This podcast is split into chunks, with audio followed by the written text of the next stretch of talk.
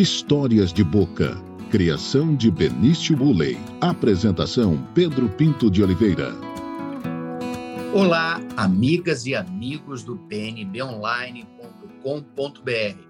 Estamos começando mais um podcast Histórias de Boca, uma produção e criação de Benício Woolley, com a participação e apresentação do amigo de vocês, Pedro Pinto de Oliveira. Benício Ulley é meu neto. Quando ele tinha de dois para três anos de idade, quando ia dormir, a minha filha lia historinhas da revistinha da Turma da Mônica para ele.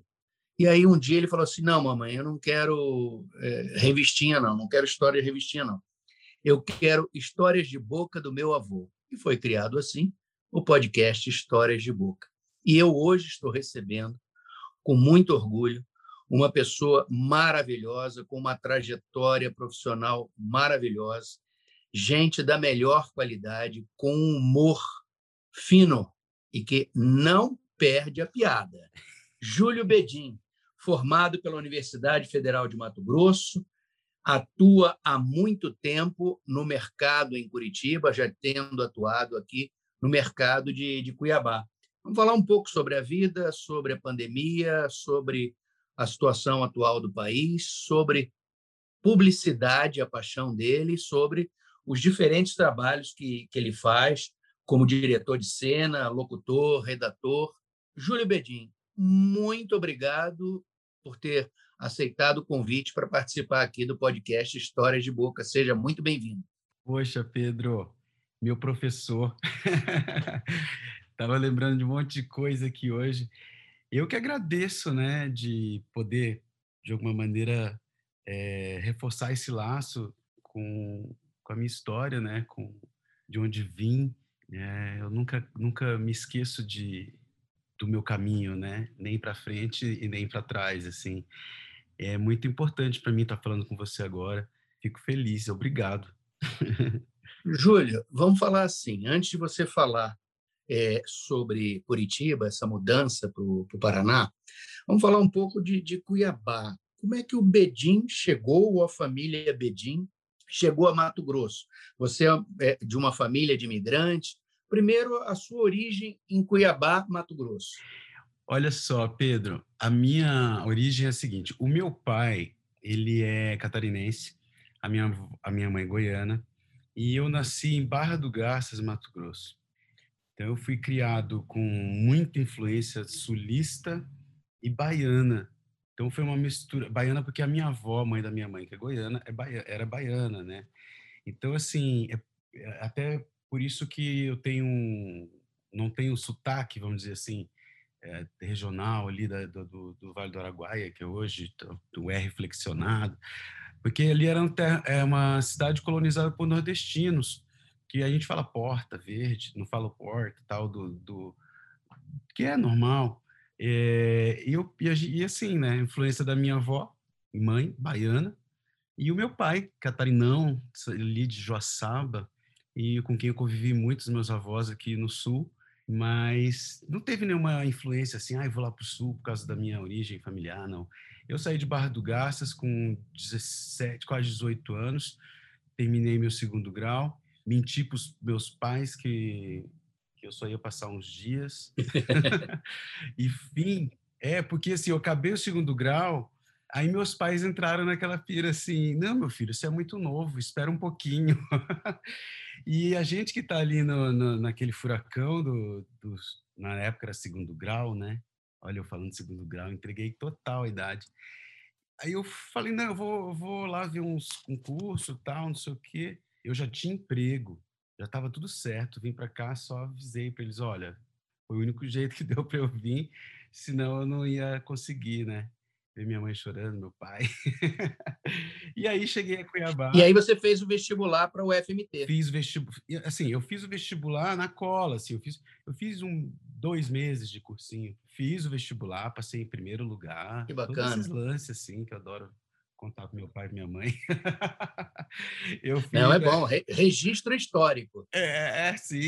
Eu fiz o FMT, é, peguei todos aqueles. aquele momento de, de, de umas greves longas, né? eu me recordo que a gente perdeu praticamente um semestre assim de, de, de greve que teve e aí prolongou um pouquinho, mas assim eu, eu uma das melhores coisas da minha vida foi ter estudado ali na UFMT. É, é sério, assim. É, deixa eu fazer uma, uma reminiscência aí para seu pai e sua mãe vão, vão gostar e, e todos, porque é assim a gente a gente o professor lembra dos bons uhum. alunos Sim. e não lembra dos maus alunos ou faz uma força para para não lembrar dos maus alunos. Mas os bons aquele, alunos aquele. ficam para sempre, viu, Pedinho? E, e você era o, o, bom aluno, assim, porque era uma coisa genial. Você ficava assim, assistindo a aula, meio que quase que, que deitado na cadeira, tal, uhum. meio, meio down e tal. E sempre prestando muito atenção, sempre prestando muita atenção. Isso que era uma grande sacada, e sempre presente. Isso é uma das coisas, inclusive, foi seu professor também do curso de publicidade, professor de Elcio Moreira, um dos grandes Sim. nomes é, da, da academia na, na, na comunicação é, na história da UFMT. Sim. E a gente sempre diz e valoriza muito, a gente está dando aula agora na, na pós-graduação da UFMT, no programa de estudos de cultura contemporânea, da importância da presença da, na sala de aula. A gente está dando aula digital, Sim. mas a gente não grava as aulas, porque faz questão de manter essa ambiência onde, onde saem as coisas. E, você Perfeito. é sempre um cara presente. E eu me lembro de umas coisas, para eu quero fazer essa pergunta, te provocar e trazer você de novo para o mercado de trabalho.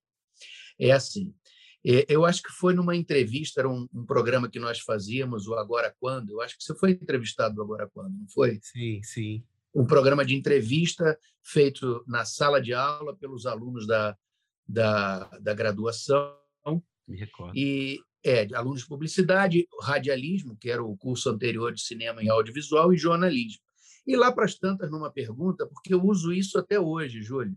Olha só que legal. Sério, meu Deus, o que, que eu fiz? O que, que eu disse? Não, foi muito bom, porque aí perguntaram como é que era o curso e tal. Olha, aí tinha muita gente que não estava nem interessado, que nem aparecia e tal. Aí você, com esse seu jeito e essa ironia finíssima, falou assim: ah, melhor, menos concorrência. e, e, isso é uma postura, isso é uma postura assim, ah, não é egoísmo, mas de dizer assim, eu estou me posicionando, eu estou aqui é, sim, sim. quase deitado, mas eu não perco aula, presto atenção e estou aqui. E a gente é, já está, quando entra na universidade, né, Júlio, já está no mercado de trabalho. Sim, exatamente. Já está no, na, na, na, na, na roda da, da coisa. E eu, eu acho isso legal em termos de competitivo. Você é uma pessoa competitiva? Eu sou competitivo comigo mesmo. Porque, assim, eu me recordo muito da, da minha época de estudante universitário, porque era uma época em que o mercado ainda é, comportava formados, é, graduados, né? Ainda tinha aquela, aquela, como é que eu vou dizer, aquela expectativa assim, ah, é, a universidade está formando profissionais para ocupar é, esse mercado. É como se, sabe aquela história da internet? Eu cheguei aqui, era tudo mato. Mas não, é, não era exatamente assim. Mas aí, ainda existia mato. É, e eu, eu, eu me recordo assim de, de ficar pensativo vendo colegas em sala de aula e, de, e me perguntava, né? Que, que ele quer aqui? Ou eu perguntar e me perguntava assim, será que ele que está no lugar errado ou eu que estou? Aquela existencialismo assim pré pré-profissional, né? Será que eu estou no caminho certo? Será que é isso? Mas assim, é, é, é, essas pessoas elas elas tiram a gente de do, tiram a gente do foco. Então acho que elas atrapalham um pouco, não só elas, mas a, a, ao pessoal que está ali, porque assim não é uma profissão de moda. Eu nunca entendi. Para mim eu entendi como uma vocação, sabe? Eu tenho um, uma sintonia muito grande é, com meios de comunicação, mas eu me sinto muito mais é, meio do que mensagem, sabe? Eu sou uma pessoa que eu quero propagar as coisas, assim. E aí eu vi os caras, assim, que estavam ali, não sei, meu Deus, o que está acontecendo, né? Será que que eu escolhi certo. Claro que eu escolhi certo. Eu confesso a você que quando eu fui fazer o vestibular, eu meio que tinha falado que ia fazer direito, uma coisa assim, para os meus pais. E cheguei lá na, na hora de me inscrever. Eu estava com uma colega minha também formada, Elaine Rezende, formada aí com a gente. E eu mudei a minha inscrição para publicidade porque era o que eu queria mesmo, sabe? Ah, dito e feito, passei, fui muito feliz no meu curso e sou feliz até hoje. Quero ser para sempre. para sempre sempre acaba, mas até lá eu quero ser. É, é interessante é, é, que você, é, ao contrário de muitos amigos, né, né videomakers e tal, Sim. que seguiram o caminho de cinema, você foi engolido ou se deixou engolir pela publicidade e, e, e, não quer sair mais, né? Você é apaixonado por essa área mesmo, né, Júlio? Eu sou. Eu, eu me recordo assim também, né? Porque foi uma época de muita muita efervescência, assim, é, criativa, é, que é uma característica bem bem bem cuiabana, sabe? Eu, eu me recordo assim de, de estar em situações um, em outra cidade, por exemplo, Goiânia. Eu tive, fui dirigir algumas coisas lá e eu me recordo que o, um, um cara de uma produtora falou uma coisa muito muito interessante. Ele falou assim, é, porque eu, ele queria entrar no mercado de Cuiabá, só que não conseguia. E aí ele, ele mesmo se explicou para mim. Ele falou assim, é que Cuiabá ela criou um mercado e soluções internas ali que não deixam a dever para lugar nenhum. Tem muita gente boa, muita gente criativa e, e, e assim que que dá um show. Assim, eu, eu, vejo, nossa, eu vejo uns filmes que dos meus amigos publicitários, cineastas, né, também, que eu fico arrepiado, fico muito feliz. Sim, eu, eu até tive uma fase videomaker, vamos dizer assim, e meus colegas, o Bruno Bini, Severino também, né? É, não, não éramos colegas de faculdade, mas de contemporâneos, né? Eu vi o pessoal no movimento do audiovisual, mas assim, eu, eu fui engolido sim pela publicidade, mas porque é, o, o, canto da sereia sempre, sempre, ele desde sempre é o que me guiou, na verdade. Então, não, eu acho que eu, eu não engoli, não fui engolido, acho que eu mergulhei na boca assim da, da publicidade e não quis sair. Óbvio que existe o, o ônus e o bônus de qualquer coisa. É um, é um segmento difícil, é um segmento que é, cria uma sensação de, de, certa glamorização, mas que até, até acho que já houve isso, essa, de fato um glamour, mas não existe mais. A gente vive uma quase uma uberização de, de, de tudo, né? é, até a tecnologia, que antigamente era uma coisa difícil, é, hoje todo mundo tem acesso à tecnologia. O que fazer com ela é que é o problema, né? Ou o que fazem com ela é que é o problema. É, é, é como é que usa, né? Exatamente. É como eu fico apavorado assim quando eu vejo que ah, a internet democratizou o, os meios. Ah, eu, não, eu tenho assim, uma certa ressalva, porque eu acho que uma curadoria de conhecimento, uma programação, um acervo, indicado por alguém que sabe o que está falando, é totalmente diferente de alguém que, olá, seguimores, né, hum, não tem essa, esse lastro. Tem alguém pode achar, interpretar isso como um, um saudosismo ou algo velho, mas não é. É constatação. A gente é, é, vai ter frutos disso, o ato cultural, o, o, silêncio cultural que existe, o não é, é, é, é, espantoso como o acesso a tanta informação provocou tanta gente burra. Não quero soar arrogância, arrogante no que eu acabei de dizer, mas é que eu me deparo às vezes com pessoas muito mais jovens assim, eu paro e penso assim, nossa, eu esperava muito mais. Eu não sei explicar, mas eu gostaria que tudo esse momento tenebroso que a gente está vivendo, essa, essa, essa mini idade média que a gente está vivendo, provoque gente incomodada, gente revoltada, gente criativa, gente que queira romper, sabe? porque é, foi o que me fez apaixonar pela comunicação. Essa foi essa possibilidade de dizer coisas, sabe? É, de mudar. É, e falar em dizer dizer coisas, Júlio, é, é trazer um pouco aqui para falando do, desses tempos medievais que nós estamos vivendo, né? da, da pandemia e desse atual governo Sim. que repudia o outro, que repudia a diversidade. Sim. E eu vejo nas redes sociais, eu acompanho, vejo aí assim, você sempre de, de um jeito, sempre com com seu humor ferino, sutil e sempre muito inteligente, cobrando as coisas, instigando é, as pessoas a, a pensarem. É, como é que você avalia, e agora conversando aqui no Histórias de Boca, esse momento da pandemia e o momento do Brasil com esse governo? Eu, eu avalio assim que o, que o que nós estamos vivendo, até falei hoje com um amigo num chat, assim, chat, no, no Facebook, é, parece que está autorizado ser escroto, né? Parece que está autorizado é, você ser grosseiro, você ser mal educado, é, porque isso, e eu me recordo muito bem, quando esse tipo de coisa era feio. É, e hoje, assim, as, muita gente não tem o menor escrúpulo em, em colocar para fora coisas que o processo civilizatório impedia que as pessoas dissessem. A gente é, está no momento em que essas pessoas elas não foram inventadas, elas sempre existiram, mas elas por um processo civilizatório, um contexto político, histórico, elas tiveram que ficar quietas. Elas é, só que elas encontraram um, a porta da libertação, né? Alguém abriu o bueiro.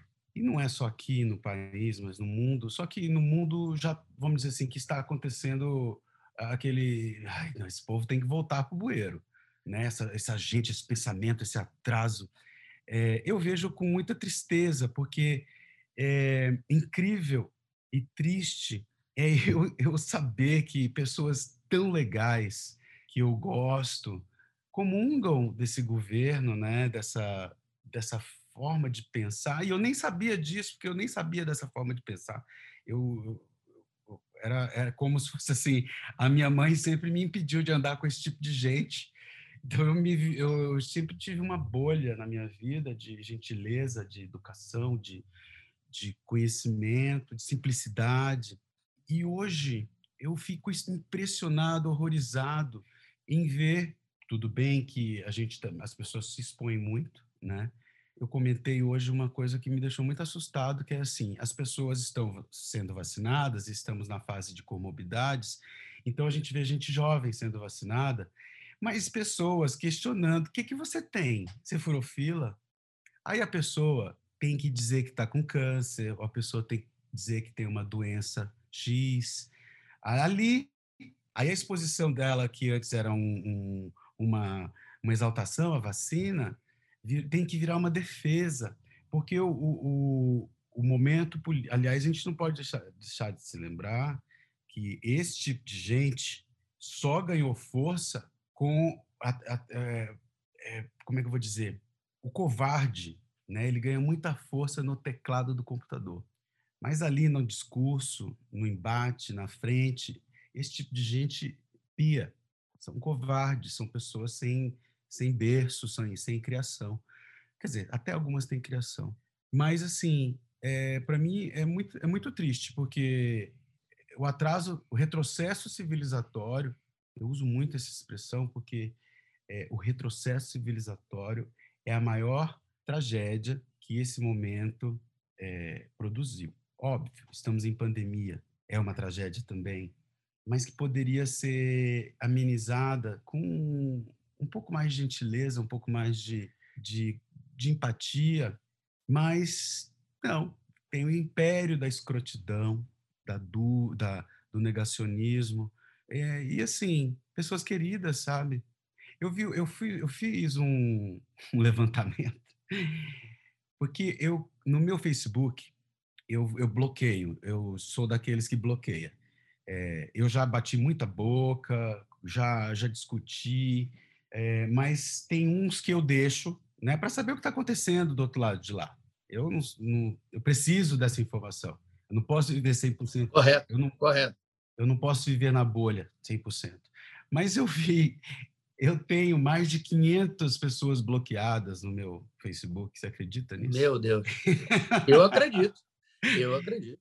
É impressionante. Eu, eu, eu acredito que esse. Ah, mas tem um lado bom. Foi como eu falei ali, que, que eu desejo que esse tempo sombrio e, e, e, e repressor, porque é repressor, sim, é, é, repressor à cultura, ao pensamento diferente, à diversidade. A diversidade, o respeito ao outro. A, a, ao, ao, contraditório, a tudo aquilo que faz a gente pensar, o cérebro ganhar músculo, é como as canções belíssimas e criativas que surgiram durante a ditadura. É, aquele, aquela força opressora criou aquela, aquela poesia. Eu acredito muito e torço para que é, um baby boom aí no futuro venha com, com gente muito mais questionadora, mais felizes, né? Que não basta ser só apontar dedos e criticar e viver no procon da vida, né? É, é, é, é apontar caminhos, né, Júlio? É, esse é o momento de quais são as alternativas e colocá-las e, e, e trazer para o debate, porque essa gente ela não resiste ao que há de melhor numa democracia, que chama diálogo. Não aguentam três perguntas para formular três respostas inteligentes. Sim, e, e partem para agressão, né? Porque a agressão é uma é um sintoma de covardia, né? Total. É, é, não, a ausência do argumento. Agora, eu, sabe, eu, eu acredito que as pessoas têm, têm direito a seu silêncio, mas, assim, é, quando ele é um posicionamento, sabe? Quando ele quer dizer alguma coisa. Porque ser, fazer silêncio por fazer silêncio é, é, é, apertar o botão do pi, né? E ver, deixar coisa assim, não se posicionar, é, é, é, eu vou dizer assim, é concordar, sabe? É, às vezes eu fico pensando assim, lá no meu tempo de adolescente, quando tinha é, abertura política, é, eleições, tal, aquilo me fascinava tanto, sabe? Aqueles programas, nossa, foi quando eu vi programas eleitorais, assim, que foi uma das coisas que me fez querer fazer publicidade. E aí, assim, é, a gente vê que o debate, aquele que eu, eu me recordo assim muito na faculdade, né? Tinha os, os nossa, eu adorava aquilo, sabe? Bate-boca, porque era saudável, era como um futebol, como um jogo de cartas, como um encontro. Não tem mais isso. Agora tem o encontro do pensamento a, com, que faz um encontro do, com, do pensamento B, é, vive em mini, mini é, mundos, né? E não, não tem, não está acontecendo. Eu estou torcendo muito aí para que aconteça uma grande reviravolta. Mas, assim, eu, eu sei disso porque eu, eu me sinto mais burro. Eu acho que a tecnologia, ela emborreceu muita gente. Eu me recordo que eu sabia todos os telefones é, que eu tinha que saber da minha mãe, do meu pai, do trabalho da minha mãe, do trabalho do, é, quer dizer, de casa, né, que não tinha celular, essas coisas. É um exemplo bobo, mas assim de exercitar a memória, sabe? E aí isso, o celular é, criou tantas facilidades, mas quando eu falo que a tecnologia, tanta informação gerou tanta gente burra, então assim, tanta informação gerou tanta gente desinformada, é, é, é o que mais me, me deixa com vontade assim de, de, fazer, de fazer diferente, sabe? É, porque não, não dá. Senão daqui a pouco a gente não vai nem falar direito, a gente vai emitir sons. Né? É. E, e, e, essa iniciativa da gente assim trocar ideias, conversar, tornar comum essa, essas conversas, essas ideias, compartilhar. Sim. Essa é uma, é uma possibilidade. É que entrou uma, uma nova cara, uma nova classe de debatedores que não debatem, que você realmente chega à conclusão de, de pensar assim, cara, não dá para conversar com essa pessoa. É fora da, das, é fora da métrica, é fora da, da, da, reali, da realidade possível de um entendimento amigável que seja. Sabe, eu nunca tinha ouvido falar em terraplanista. Nunca tinha ouvido, ouvi falar nisso tem três anos, sei lá. Eu não sabia que existia nem essa corrente de pensamento. E eles são. Você vai conversar com o terraplanista? tem como argumentar alguma coisa com alguém que pensa, que pensa não, que acredita que a Terra é achatada. É difícil, sabe? E elas estão por todos os lugares. Ou, ou que a vacina faz mal. Também, de certa maneira, é, de certa maneira, é menos um. É. Júlio, é, é, eu acho que a gente situou bem essa situação e aí eu quero voltar à geografia e quero voltar de novo à sua trajetória profissional. Aí você trocou a capital mais quente do Brasil, Cuiabá, injustamente chamada de Cuiabrasa. Cuiabrasa. É injustiça com a brasa, porque Cuiabá é mais quente. é, eu sempre digo, não, não faça isso com a brasa, cuidado. Cuiabá é muito mais quente. E aí você foi para a capital mais fria do, do, do, do, do Brasil, você entrou Sim. numa gelada. Por que opção Curitiba? Eu falo assim que eu troquei o forno pelo freezer. Efetivamente, sim. Muito bom. Sim, assim, sim, sintetizando, foi isso que fiz. Eu troquei, é, eu não troquei no sentido de não usar mais, não me serve, mas eu dei um passo para outro lugar, assim, porque era um momento da minha vida pessoal e profissional que aquele momento pedia uma, um, outros ares, vamos dizer assim. Só que existe o fator sobrevivência, né, a lógica das coisas e a bagagem profissional que eu não poderia simplesmente jogá-la para o nada e vender coco na praia. Sempre quis, mas hoje em dia eu prefiro tomar água de, de coco. coco na praia. Mas, assim, eu e vim fazer um trabalho de uma marca daí em Curitiba.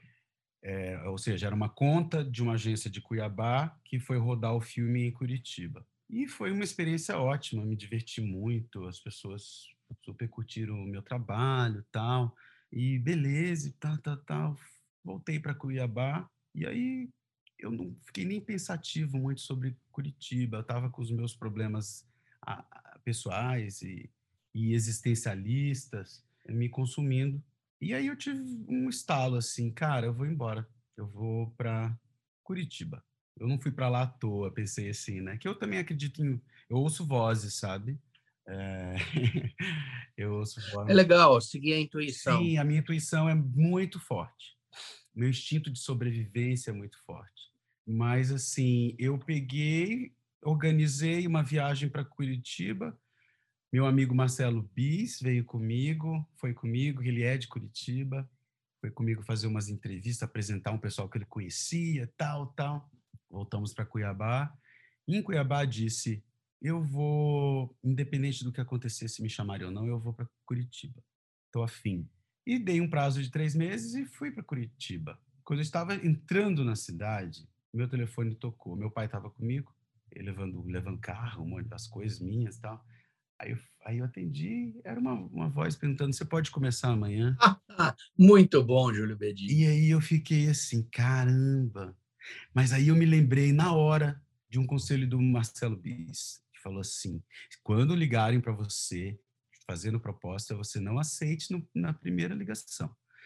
Eu falei, mas. E aí eu, eu falei, pai, ó, ligação tal, e a voz do Marcelo Bis no meu ouvido. Tá. Aí eu só respondi assim: seria, seria possível começar na próxima semana?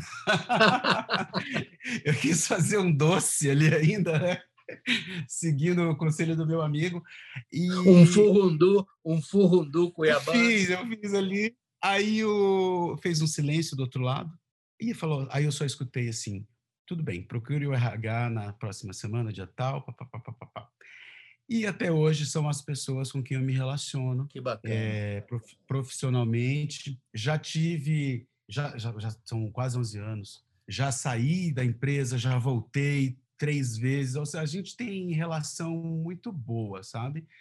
E eu, eu, eu, eu sou uma pessoa de muita sorte, de muita.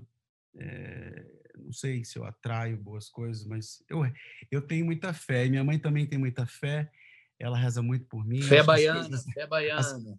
As, a, minha, a, minha, a minha, minha mãe goiana, mas a minha avó que era baiana, mas a minha mãe... É, os apelos... Então, a sua mãe se socorre com, com, com a mãe dela, a sua avó, é Sim, a força baiana. Exatamente.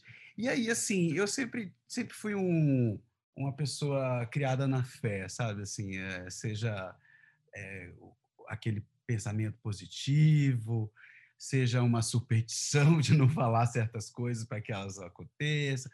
É sempre acreditei que é, além da, do meu esforço pessoal, meu, minha dedicação, tinha que ter uma mandigazinha, sabe? Um pensamento, uma reza, o, o jogar para Deus, como fala, né?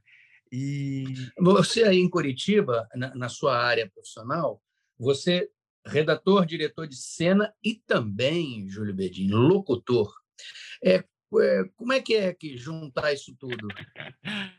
Sabe, uma história bem curtinha, assim. Eu, tava, eu, eu fiz muita campanha eleitoral, que é uma das coisas que eu mais gosto de fazer. É, eu faço com muita naturalidade, eu me sinto é, em casa quando eu estou dentro de uma eleição. Aí é um negócio que me... Nossa, eu não sei explicar. E eu fiquei encarregado de criar um conceito né, para esse esse candidato, vamos dizer assim, que nem, é, nem era candidato na época, né? Porque, porra, meses e meio, quase ano de distância do, do pleito eleitoral. E aí, cara, eu peguei, é, executei um filme, é, um monstro, vamos dizer assim, né, para entregar um conceito lá no final. Só que aí eu queria um clima, queria tal assim. E, aí eu peguei e gravei no meu celular uma guia. E aí a guia montamos o filme, entregamos o conceito, tal, tal, tal entregamos para lá na agência. Nossa, foi um lindo, etc. Tá, tá, tá. Ok, pode produzir. Produzimos. Aí, essa minha guia, mandamos para a produtora de áudio, onde um locutor profissional ia fazer. Ok, fizemos o filme com a locução, com áudio, tudo profissional, tudo nada monstro, né? Entregamos. Só que na, lá na hora, o cara da agência falou assim: Tá lindo, só que eu quero aquela outra voz. a sua voz. Que era a minha voz. Era a minha voz. Eu falei assim, mas é a minha voz, você ah, não é essa voz. aí, cara, e aí eu não parei mais. Aí eu, eu fiz a campanha eleitoral como criativo, né? É, dirigia algumas peças e tal, e locutor. Eu locutava o que eu escrevia e o que eu dirigia, às vezes, né? Então saiu um material tão puro é, tão é, único para aquele candidato que foi um sucesso. Claro que o mérito, que mérito do candidato, é, que realmente era o melhor candidato, isso ajudou o meu trabalho e desde então não parei mais. É, Júlia, nós vamos, nós vamos encerrar o podcast é, com o auxílio luxuoso, com a sua canja Ai, na locução. Mas antes, só para só terminar, eu quero falar, voltar um pouco aí da, da, da sua vida pessoal. Eu não vou entregar a sua idade. Né? Ah, por favor. É, é, mas assim, da pessoa experiente, a vida. Eu, eu quero saber de você assim, se você é casado e como é que é a vida de casado? Também ajuda a, a, a, compor assim. É, eu, eu sinto isso, vejo você e, e com muita alegria, muita satisfação é, de uma pessoa que continua com muito bom senso, sensata, com muita personalidade. É, a vida de casado é uma vida boa? É uma vida boa, sim. É, eu, eu e o Rogério já estamos juntos há. Não posso errar, acho que cinco. Oh, cuidado. É, né? Ele vai eu me recordo que Eu me recordo quando conheci o Rogério, ele é taurino, aí eu fui no Google olhar assim, né? O que, que dá taurino com escorpião? Eu sou escorpião. Aí a frase que saiu lá assim: prepare-se para conhecer restaurantes. Dito e feito, né? Poxa, como o taurino gosta de, de, de comida de, e, e, fica insuportável, e fica insuportável quando tá com fome. Cara, me ajuda muito, porque eu já brinquei. é uma frase bem besta isso, mas assim, quando falam que é, como assim, homem casar com homem? Eu falo assim, cara, a gente tem o mesmo direito de ser infeliz igual os héteros, eu falo assim, sabe? a, a? É, passar pelos mesmos perrengues, as coisas assim, é, é, ter família, beleza. O Rogério me ajuda muito a, a, a me tornar uma pessoa mais organizada, sabe? É, porque eu sempre, eu sempre trabalhei demais. É, não conheço uma época da minha vida profissional que eu trabalhei pouco. Sempre foi muito intenso, muito intenso. E aí, assim, é, o, o, desregramento financeiro, a certeza de que, ah, não, tá, vou, vai ter, vai ter, sabe? Aquela coisa assim, é, foi substituída pela, pela coisa da família mesmo, sabe? Pensar amanhã, pensar na casinha, pensar numa viagem, planejar. É, ele é publicitário também. De certa maneira, isso ajuda, né? Porque é como alguém casar com um médico, né? Eu não consigo imaginar alguém que, que case com um médico e, assim, é, como é que eu vou dizer? Não se estressa com aquela dedicação que a profissão necessita, né? Exige. É, o publicitário, a gente passa do limite, né? A gente vai além. Também, só não usa, só não usa jaleco, né, Júlio? Mas também é, não tem sábado, vai... domingo, feriado. Sim. É terrível sim. também. Precisa ser alguém que também seja assim, que seja compreensível e que também entenda como é que é essa intensidade da, da produção. Sim. E a gente, e assim, Pedro, essa coisa de ser casado, me ajuda, sabe, no meu trabalho, sim. Como também ser solteiro já me ajudou bastante, sabe? Eu acho que é a vida, é o que está acontecendo agora. Eu, eu, eu, eu, posso ser um, como é que vou dizer, um comentário de aquela felicidade tóxica, né? Positividade tóxica, né? Mas eu acredito muito que a vida é, você tem que bailar com ela, sabe? Não tem que ir contra ela, senão fica muito difícil. Viver é um fardo, né? Para muitas, muitas pessoas. Então, assim, é, tratar com leveza, aceitar o que está acontecendo, no, bom, no sentido de é, isso eu não posso mudar, né? Entender coisas que você não pode mudar. E, e, mas as coisas que você pode mudar, você não pode fugir delas. É, aí é uma covardia com você mesmo, com a sua existência. É você passar em branco, né? É. Júlio, é, eu queria, é, para encerrar aqui o, o, o nossa conversa, ah. é, primeiro, foi, foi muito bom, foi uma delícia. Eu tenho certeza que os amigos do pnbonline.com.br, os amigos de Cuiabá, os amigos Sim, de Curitiba, curtiram muito essa conversa. O que, que você achou de participar aqui do, podcast Histórias de Boca? Olha, Pedro, eu adorei, adorei saber a, a origem do nome, que confesso, sempre quis saber, não sabia que era isso. É, e a minha primeira participação num podcast. Que bacana, eu já Eu já fiz alguns trabalhos em áudio, mas não com a finalidade, com essa finalidade, né, de ser algo para ser tocado depois, no momento de, de descanso. Eu, eu ouço hoje muitos podcasts quando estou na academia. Eu parei de ouvir música para ouvir podcast, porque o tempo voa. É, é, e passa rápido. A conversa que voa e assim. Como já diria um grande publicitário, nós estamos falando de, de publicidade, esse é o seu primeiro podcast, assim, o primeiro podcast a gente nunca esquece. Obrigado. Nunca esquece, Pedro. Eu fico muito feliz por, por você ter me proporcionado esse momento que eu nunca vou esquecer. Olha, Júlio, agora para terminar, eu quero a canja, eu quero você emprestar a sua, sua voz fantástica, sua voz de sucesso, é, brindando aí para os nossos ouvintes fazendo a vinheta do, do, do programa. Ai, Deus. Quem faz essa abertura é o locutor, diretor de teatro, Gilberto Nasser. Ai, e eu quero usar agora a sua voz, ah. mais um locutor. É, além do Gilberto Nasser, agora Júlio Bedin, Ai, com a vinheta Histórias de Boca. Apresentação de Pedro Pinto de Oliveira, produção e criação de Benício Woolley. Na sua hora, valendo. Vamos lá. Um. Podcast Histórias de Boca, com Pedro Pinto de Oliveira, criação e produção de Benício Uli. Ah, muito obrigado, querido. Um grande abraço, sucesso para você. Obrigado, Pedro. Eu me lembro uma vez que, rapidinho, eu fiquei fazendo voz de, na campanha, eu fiquei dois meses com a voz impostada, não saía do personagem. muito, muito, legal. Um grande abraço. Ó, um abraço para você, para todo o pessoal do PNB, para quem ouve a gente agora, para quem te. Pra, tô matando saudade por osmose aí. Um beijo para todo mundo. Um grande abraço, Pedro. Obrigado por tudo que você já fez por mim, viu? É. Inclusive isso está acontecendo agora. É. Meu professor tão querido. Muito, muito obrigado. e um aluno tão querido, e um aluno brilhante, com uma longa carreira ainda, também para ensinar os jovens profissionais, e uma carreira ainda de muitas coisas bonitas é, que você vai continuar fazendo. Um grande abraço. Grande abraço.